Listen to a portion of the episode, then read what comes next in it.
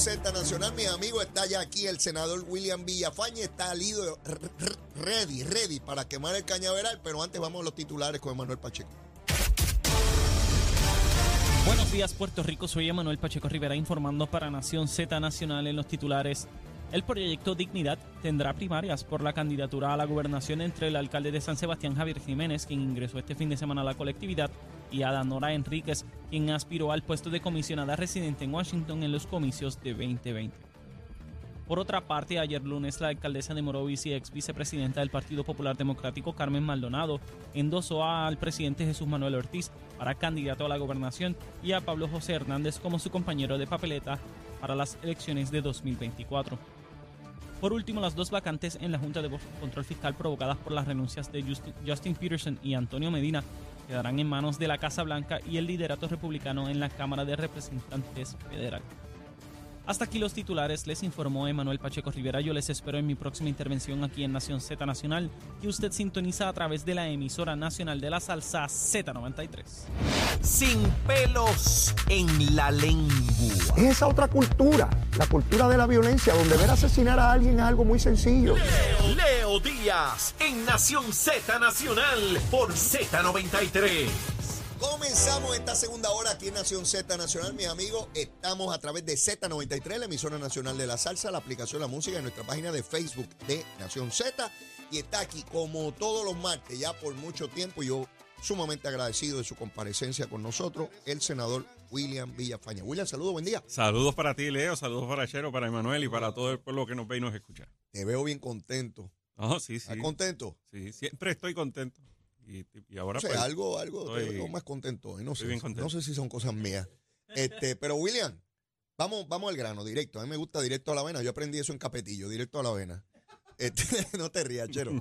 Este, se abrió la candidatura de Washington. Hay una vacante para el próximo cuatrenio. Hay que escoger un candidato o candidata en el PNP. La pregunta es, ¿estás disponible para esa posición? Mira, ahora mismo se están dando una serie de conversaciones referente a esa posibilidad y yo estoy haciendo esa evaluación.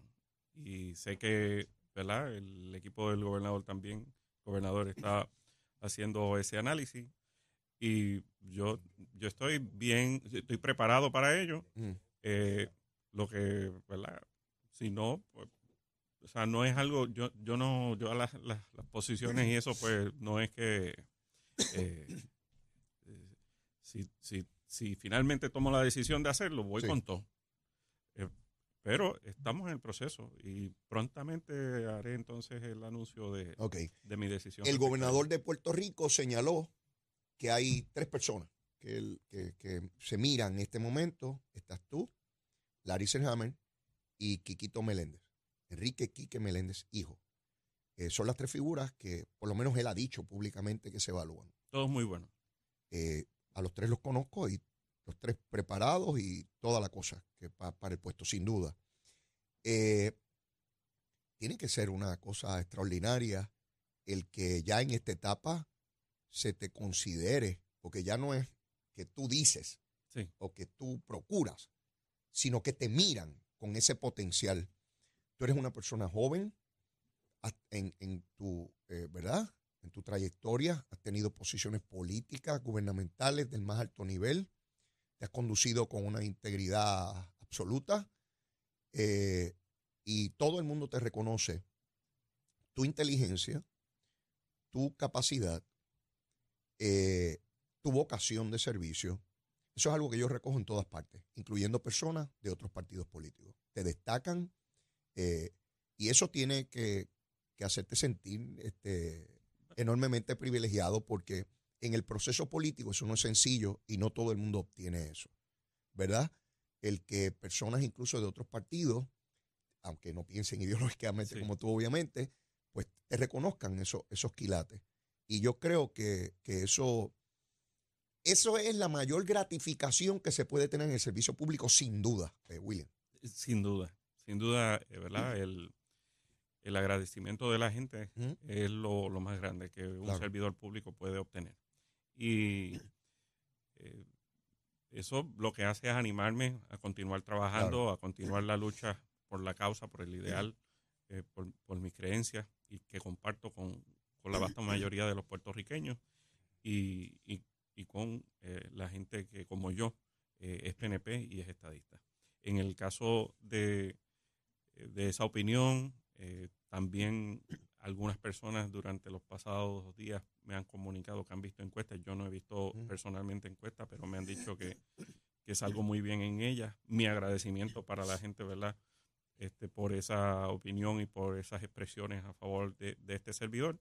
Eh, donde quiera que yo esté, Sí. eh, mantendré los mismos principios, los mismos valores y la misma férrea lucha hasta lograr el sueño re- realizado de todo nuestro pueblo. En términos del proceso, pues como me ha señalado, están en esas conversaciones y el producto de eso tú lo anunciarás en, en, en su Claro. momento. Por supuesto. Y, y si fuera la comisaría, pues obviamente a entrar en esa campaña y de no serlo, pues continuar en el Senado de Puerto Rico, si ese Así- fuese el caso. Así sería. Ok. Eh, también hablan excelentemente bien de ti porque eh, lanzarse en una candidatura al más alto nivel no puede ser una cosa de un ejercicio de, de ego personal. No, para porque, nada. porque está en juego mucho más que, que la carrera de uno. Está en juego una colectividad, unos ideales, eh, eh, un sentido de, de equipo, que, que es como yo te he visto toda la vida. eh, en, en equipo y vi cómo conformaste ese equipo con Ricardo Rosselló y previo a eso en todos los desempeños que has tenido. Así que ya esperaremos el resultado Sí. de, de ese proceso y ya tú lo comunicarás. Exacto. Que sea lo que. Dios y el pueblo quiera. La ventaja que yo tengo es que yo te tengo todos los martes. Exacto. Y repasamos Aquí, esto por aquí yo tengo que llegar. Ah, exactamente. que Tú, podrás ir por Sí. todos lados, pero aquí tú tienes que aterrizar los No, martes. Y para mí esto es importantísimo. Qué bueno, qué bueno. Mira, eh, quiero, quiero repasar contigo este asunto de las primarias en los partidos, porque veo a Proyecto Dignidad que ha tomado mucha, mucha relevancia en las últimas semanas, particularmente con la entrada de Javier Jiménez, eh, pero dice el presidente de ese partido que están procurando de que no hayan primarias porque son lesivas. Eh, de igual manera, están señalando en el Partido Popular, el alcalde de Villalba, Javi, está señalando que están en conversaciones porque hay que evitar la primaria porque es peligroso. Y argumentan lo mismo, los recursos, la posibilidad de que un- una cantidad sustancial del electorado se retraiga o vote por otros partidos molestos por el resultado de la primaria. Pero en el PNP hay, ¿verdad? Gente que dice que hay que ir a primaria porque fortalece. Entonces yo digo, pero si fortalecen, porque toda esa gente no se mete en primaria? Este, ¿Tú crees que el Partido Popular finalmente pueda llegar a un acuerdo y, y postular un solo candidato? Porque eso hasta, hasta hoy a mí me parece casi imposible. Por lo menos ellos dicen que lo están intentando. Bueno, eh, todo puede pasar, Mm. pero lo veo bastante difícil porque no se proyecta Mm. una candidatura sólida de parte del actual presidente del Partido Popular. Eh, se proyecta eh, una ausencia Sí. de un liderato que sume votos. Y eso, pues, es terreno fértil para que las personas que ya han expresado interés, como los, un Juan Zaragoza, Sí. el propio alcalde de Villalba, eh, José Luis Dalmao, el ex candidato y ex alcalde de Isabela, Charlie Delgado, entre otros, Sí. pues vean la oportunidad de no solamente de competir, de prevalecer en la primaria y, y entonces ser el candidato oficial del Partido Popular, a pesar de la aspiración del actual presidente de ese partido. En el caso de Proyecto Dignidad, las expresiones de ese Vázquez, eh, pues lo que hacen es eh, manifestar lo que todos eh, sabemos dentro de lo que él ve como un riesgo de unificación. Sí. Más allá de eso, él hace una aseveración donde dice que todavía no tienen la estructura electoral Para poder llevar a cabo un proceso de primarias alrededor de todo Puerto Rico. Ellos mismos están reconociendo sus limitaciones, su pequeñez. Entonces, eso contrasta con el discurso este de ser un potencial gobierno. Eh, porque mucha de la gente Veo, veo. mucha Sí. de la gente que simpatice con algunas de las ideas de, de Proyecto Dignidad eh, no se conforma con meras expresiones, sino que mm, quieren un gobierno, quieren, quieren que haya política pública y que se implemente en, en gran parte de esas direcciones. Y, y para lograrlo, pues necesitan elegir un gobierno, necesitan elegir a un partido con el potencial de ganar. Veo. Y eso no lo hay en Proyecto Dignidad. Eso lo hay en el Partido Nuevo Progresista.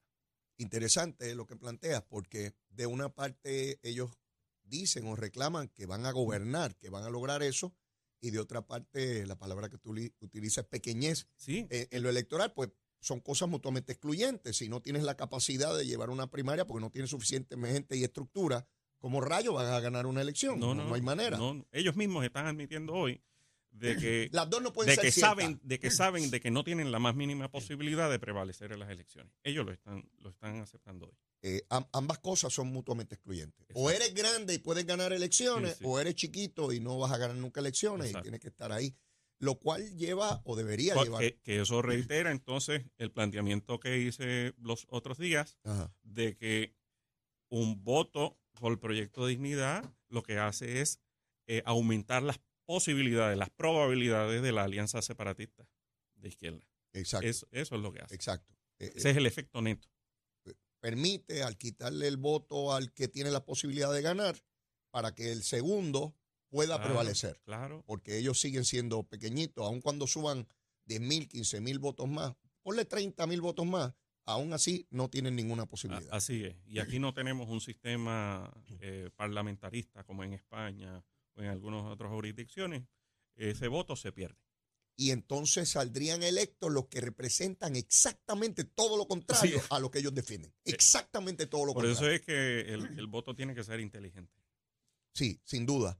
Eh, veo una lucha ahí, eh, por lo menos eh, el alcalde de, de, de, de San, perdóname, San Sebastián. San Sebastián, él parecería que no quiere primaria. O sea, y, y, y, y A lo mejor le hicieron, a, lo mejor le hicieron esa representación a la hora de, de- eso pienso, eso pienso. de- de negociar que, que, que pasara a Proyecto Dignidad. él ha, él ha entrado allí directamente a correr para la gobernación. O sea, Sí, no, sí. no es otra cosa, no es un Es que seguidor. ni me nada. parece que si no hubiera sido así, no hubiera eh, hecho eso. Adán Orat Enríquez es la persona que lo retaría, que, que no, es, que no es nueva en esto, fue candidata a comisionada residente eh, por Proyecto Dignidad y, y ha mencionado que quiere la candidatura hace mucho tiempo, o sea, no es de ahora que ella está Sí. aspirando. ¿Cómo, cómo ella tomará que alguien que acaba de llegar, eh, sencillamente, pues te doy la gobernación? A mí, a mí, ¿verdad? No creo que eso caiga tan cómodo en ninguna colectividad. Ella, ella y, ¿verdad? y, y los que participaron de ese proceso en las elecciones pasadas Ah. dentro de ese partido. Así que está por verse. Eso no, no sé cómo se podrá encuestar eso, ¿verdad? Habría Sí. que hacer llamadas directas, pero no. De, de que estamos hablando de una persona que ya es parte de esa estructura, Ajá. porque en el caso del alcalde de San Sebastián, pues no puede estar contando con que los PNP vayan, los PNP tienen su No. propia primaria. De hecho, yo me encontré en la radicación de Pedro Pierluisi, que estuve allí en esa actividad, me encontré unas cuantas personas de San Sebastián. En primer lugar, molesto con lo que Sí. hizo el alcalde y reiterándose que ellos son estadistas y que ellos votan por el PNP y toda la cosa, pero molesto, ah, mucha indignación. Yo no sé si esa es la generalidad de los PNP eh, allá, ¿verdad? Porque no me atrevo a decir eso. Te hablo de los que me encontré en la actividad. Yo he hablado también con muchos otros y sí, en efecto, el, el PNP sigue eh, con su solidez eh, histórica. allí. Hay que diferenciar, ¿verdad? En el caso de Javier, como reiteré, había sido un buen alcalde y en el caso de, de San Sebastián, pues el, el impacto de su candidatura no era tanto fortaleciendo el partido Sí, sí, me lo Era- explicabas la otra vez. era, era debilitando a la oposición. Ajá. Le sacaba demasiados votos al Partido Popular, al Partido Independentista y a los demás. Le sacaba de- el partido en las pasadas elecciones sacó cinco mil y pico de votos y le sacó sobre diez mil votos a, a ese nivel. Me parece que el efecto durante, si, si finalmente es candidato, él va a sacar muchos votos del Partido Popular. La secretaria de Educación y Familia no han sido confirmados, pero el presidente del Senado hoy cambia de postura después que había dicho que había que hacer otra vista, eh, eh, de qué sé yo cuántas horas más, porque habían dudas. Después se habló de unas vistas ejecutivas. Ahora dice que no va a haber vistas. Yo, ¿Cuál es el estatus, este, William? Sí, algo, algo, Sí, yo no entiendo eh, esto. algo está pendiente, ¿verdad? En las conversaciones que típicamente se dan entre el legislativo y Fortaleza. Y lamentablemente eh, quedan, es una humillación para estas profesionales, tomadas de rehén- de públicos. rehenes. Y estoy segurísimo que nada en lo absoluto tiene que ver con los méritos y las credenciales y las ejecutorias de estas de, de estas servidoras públicas. Y ustedes no tienen noticia oficial de- momento- de, de qué va a pasar. No, hasta el momento no hemos sido notificados de ningún tipo de acción proactiva por parte de la Comisión de Nombramientos y del Senado per se. El Tribunal Supremo elimina la colegiación de los, de los médicos en el día de ayer, como otras tantas colegiaciones ha eliminado anteriormente.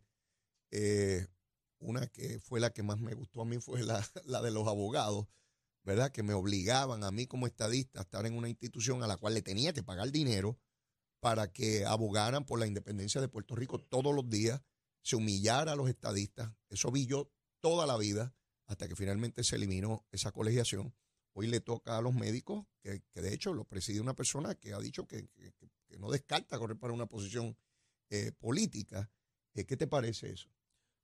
Los gremios profesionales eh, tienen el reto de persuadir a los que califican para ser miembros eh, de que pues se colegien. Y, y ahí es donde está realmente el derecho a la asociación.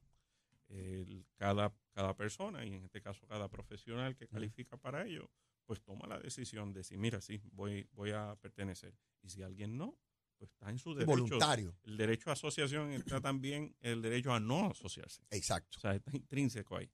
Eh, así que eso es lo que ha decidido el tribunal.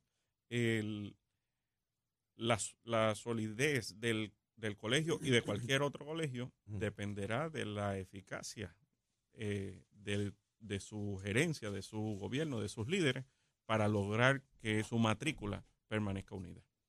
Eh, yo debo suponer que esto va a seguir caminando eh, en términos de más colegios o personas que están colegiados, eh, tratar de invalidar esa colegiación. Ha sido el movimiento del Tribunal Supremo en la inmensa mayoría de los casos que se le, que se le ha planteado. Y veo que el tribunal básicamente se divide entre los jueces que fueron nombrados por administraciones del PNP versus administraciones del Partido Popular, como si hubiesen dos filosofías ahí. Yo, por lo menos, lo que yo percibo eh, con miembros de distintas profesiones es que la inmensa mayoría no quiere estar colegiado y no tiene que ver si son estadistas o son estado libristas o independentistas.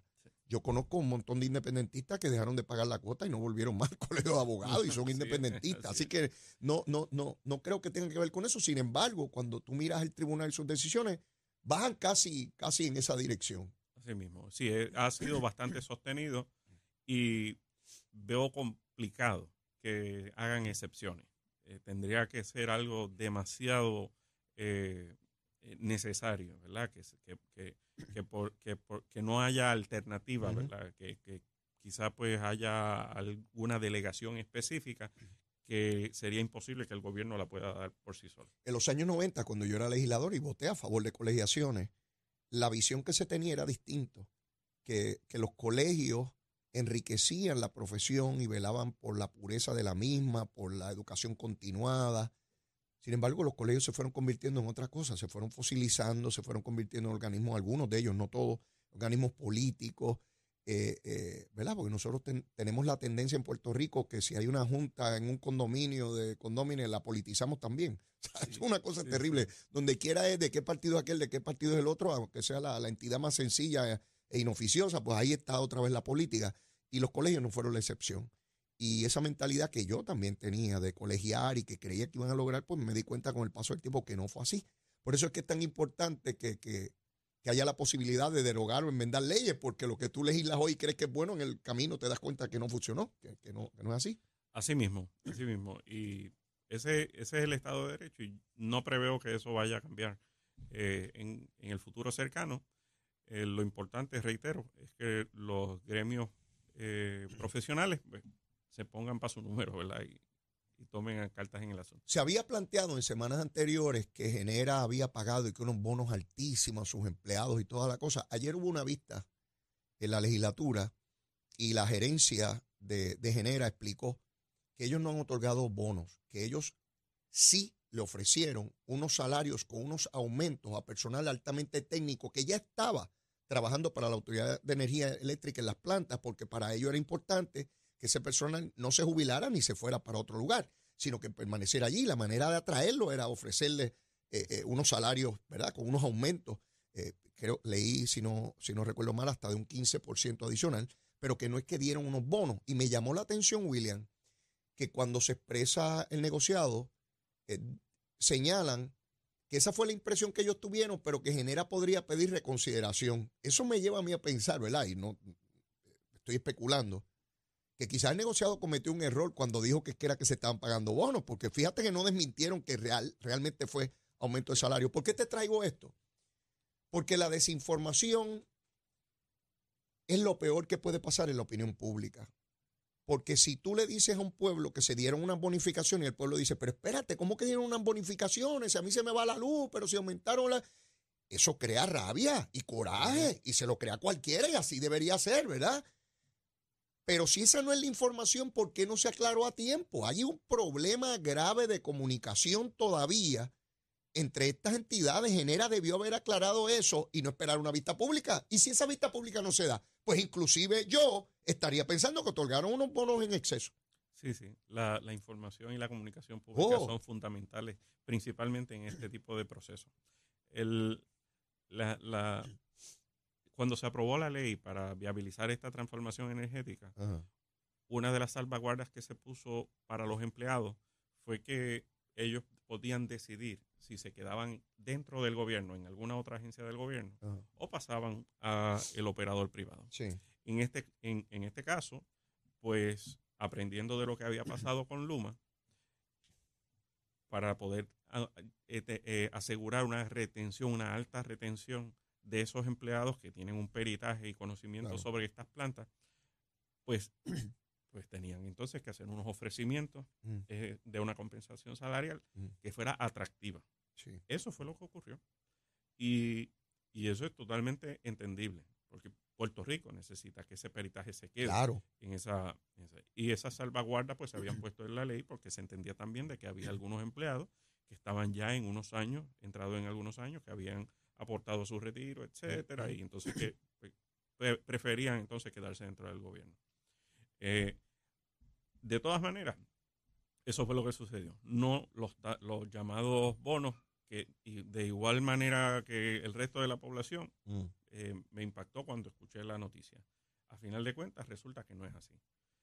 Pues caramba, no esperen tanto tiempo. Inmediatamente rebatan ese tipo de noticias. Seguro. No, no se le debe permitir eh, tres segundos para que se difunda. así que... Esa noticia de los bonos fue la semana pasada. Sí, sí. pasó una semana. De inmediato había que comunicar que eso era incorrecto. Porque quien lo señalaba era una entidad con la autoridad para decir lo que es el negociado, porque no, no era Luis Raúl Torres ni era Jaramillo, que uno le puede imputar una cosa o la otra. Lo dice el ente regulador. Y si el ente regulador, que es quien pasa juicio sobre ti, te audita, te verifica, te reclama, dice que tú hiciste esto, pues debemos asumir que en efecto fue y cuando las personas del negociado dicen ayer, no, ellos pueden pedir revisión, es una admisión de entrada de que se pudo haber cometido un error o que se dijeron las cosas como no era. Como no era. ¿Ves? Y, y, lo que sea es lo que tenemos que saber, lo que sea, la verdad, sea dolorosa, sea buena, la, siempre la verdad. No ablandarlo para que parezca bonito si realmente es malo. Yo, yo creo en decir la verdad, lo que es. es porque de esa manera el pueblo se prepara y toma decisiones como corresponde. Y, entender, ¿verdad? El, oído del pueblo está altamente sensible a ese tipo oh, de, seguro, de noticias. Seguro, sin, sin duda. Eh, el presidente de la Cámara Federal la está viendo fea. Eh, McCarthy tiene una amenaza de legisladores de su partido, de extrema derecha, de tumbarlo de la presidencia. Y uno dice, pero ¿a dónde llega la, la falta de juicio o el fanatismo? ¿Y quién rayo va a presidir? O sea, el Partido Republicano en la Cámara Federal es rehén de un pequeño grupo, porque no son muchos, William, pero tienen el poder de, crear el caos en ese cuerpo legislativo. Así mismo. Eh, tiene un reto. Él logró sobrepasar lo que fue su elección como speaker de la Cámara. El reto ahora, pues, es que hay una serie de votaciones que tienen que llevar a cabo y que están en el proceso ya este electoral presidencial, las primarias pre- presidenciales comienzan ya eh, ahora en febrero, y eso, y, están los debates y todo ese tipo de cosas, y está Trump de por medio, o sea, tiene un reto en manejar a ese bonche que un 10 o un 15% Están de, de su matrícula. Están rabiosos porque llegó a un acuerdo para no cerrar el gobierno federal. Sí, sí. Y entonces algunos le imputan que ha llegado a un acuerdo privado o secreto con Biden para darle dinero a Ucrania. O sea, eh, esta gente son capaces de lo que sea. Esto es tipo Trump, este, tomen el. Capitolio y dale para adelante. ¿Cuándo habrá alguien en ese partido? Porque De Santis se desinfló. Y vuelvo y digo, yo soy republicano. ¿Cuándo habrá alguien con, con un sentido de responsabilidad de, de la nación, un republicano que pueda dar orden eh, a ese partido? Eso está a lo loco, a lo loco. Entonces Trump por allá, ayer comenzó un juicio civil por fraude, porque supuestamente inflaba su- sus bienes y sus estados financieros para hacer negocios. Se está sentado allí el expresidente de los Estados Unidos bajo esa acusa, bajo esa, ¿verdad? Ese Y lo, planteamiento. y lo irónico es que mientras más casos, más suben sus Más, números. más sube. Es Ah, algo este, bastante... ¿A, a dónde, a dónde se va a llegar con eso? Yo, yo de verdad que no sé, pero por lo menos Trump es el aspecto privado este, de, de- como persona, ¿no? Y, y, y es como todo, ¿verdad? Muchos, son, son 435 representantes. Gran parte de esos representantes federales, pues representan lugares que son bastante parejos en términos de eh, republicanos y demócratas. Sí. Pero hay otros que representan extremos, lugares que son bien extremos. Hay algunos que representan lugares donde más del 80% de la población o es o extremadamente republicana o extremadamente eh, Demócrata. demócrata. Entonces estos grupos que están viendo eh, alando hacia el, hacia el extremo republicano, pues ellos ganan. O sea, con ese tipo de gente. con ese tipo de posición, con ese tipo de discurso y mensaje en su distrito, Mm. porque ellos no, no sacan, no van a votación Ellos van a estar en el resto de la nación. Exacto. Ellos van en un distrito donde lo que hay son 600 mil habitantes y en ese distrito el 80% piensa, Piensa igual que ellos. Exacto. Y ellos, pues, fel- feliz de la vida, van y le hacen Ahí frente a medio, al mundo ahí. entero. Exacto. Eh, es, el, o sea, es un reflejo, ¿verdad?, de, de- de lo que hay. El speaker, que tiene, ¿verdad?, más allá de su elección en su distrito, tiene el reto de lo que es el manejo de toda la Cámara de Representantes, pues va a tener, no tiene de otra, Mm. eh, porque es, sin contar ese grupo, por sí solo los republicanos no pasan legislación, va a tener que en algún tipo de legislación fundamental extender la mano al ala demócrata Mm. Eh, para que le ayuden a pasar medidas como es en el caso de este Claro. tipo de medidas. Tenemos que ir a una pausa y luego de la misma viene la recomendación de almuerzo de William Villafañe. A ver qué almorzamos hoy a través de Z93. Llévatela, chero. Buenos días Puerto Rico, soy Emanuel Pacheco Rivera con el informe sobre el tránsito. A esta hora de la mañana ya ha comenzado a reducir el tapón en la gran mayoría de las carreteras principales del área metropolitana, sin embargo aún se mantiene ataponada la autopista José de Diego desde Bucanán hasta Torrey en las salidas del Expreso a las Américas, también la carretera número 2 en el cruce de la Virgencita y en Candelaria en Toa Baja y más adelante entre Santa Rosa y Caparra. Por otra parte la 165 entre Cataño y Guaynabo en la intersección con la PR22, así como la PR5, la 167 y la 199 en Bayamón y la 176, 177 y 199 en Cupey. También la autopista Luisa Ferré entre Montilledra y la zona del Centro Médico en Río Piedras y más al sur en Caguas y la 30, desde la colindancia de Junco Sigurabo hasta la intersección con la 52 y la número 1. Hasta aquí el informe del tránsito, ahora pasamos al informe del tiempo. El tiempo es traído ustedes por Texaco. En momentos de emergencia, piensa en la estrella. Crosco, sella hoy a la segura con Crosco. Para hoy, martes 3 de octubre, el Servicio Nacional de Meteorología pronostica para todo el archipiélago un día principalmente nublado, húmedo, lluvioso y caluroso. Se esperan lluvias ocasionales en la mañana y en la tarde aguaceros y tormentas eléctricas para toda la región, con el interior, el este y el norte recibiendo la mayoría de las lluvias. Los vientos estarán generalmente del norte-noreste de 6 a 10 millas por hora, con algunas ráfagas de 15 a 20 millas por hora, y las temperaturas máximas estarán en los altos 80 grados en las zonas montañosas y los medios o altos 90 grados en las zonas urbanas y costeras, con los índices de calor alcanzando los 105 grados en el oeste. Hasta aquí el tiempo les informó Emanuel Pacheco Rivera. Yo les espero en mi próxima intervención aquí en Nación Z Nacional, que usted sintoniza a través de la emisora nacional de la salsa Z93.